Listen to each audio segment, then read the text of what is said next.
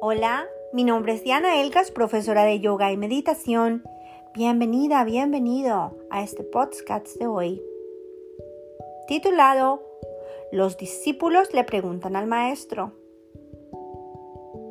Maestro, ¿por qué siempre nos cuentas cuentos pero nunca nos explicas su significado? Y el maestro respondió, ¿Les gustaría que alguien les ofreciera una fruta y la masticara antes de dársela? Este relato budista pertenece a una vasta tradición de cuentos breves, a menudo muy antiguos, pasados de generación en generación, de continente a continente y en diferentes idiomas, que han sido para transmitir ciertas enseñanzas que se podrían inscribir en el orden de la sabiduría. Aún hoy son cuentos que nos producen un resplandor interno al ser leídos o escuchados.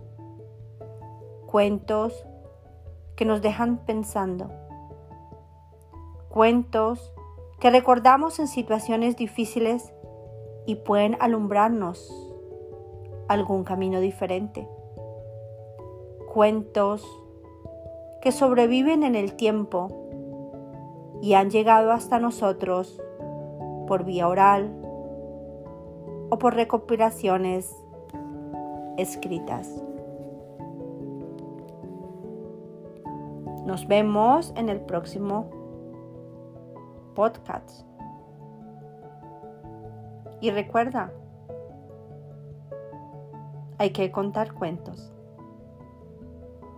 Cuenta un cuento a tu hijo, a tu madre, a tu hermano. Quizás les puedes enseñar algo.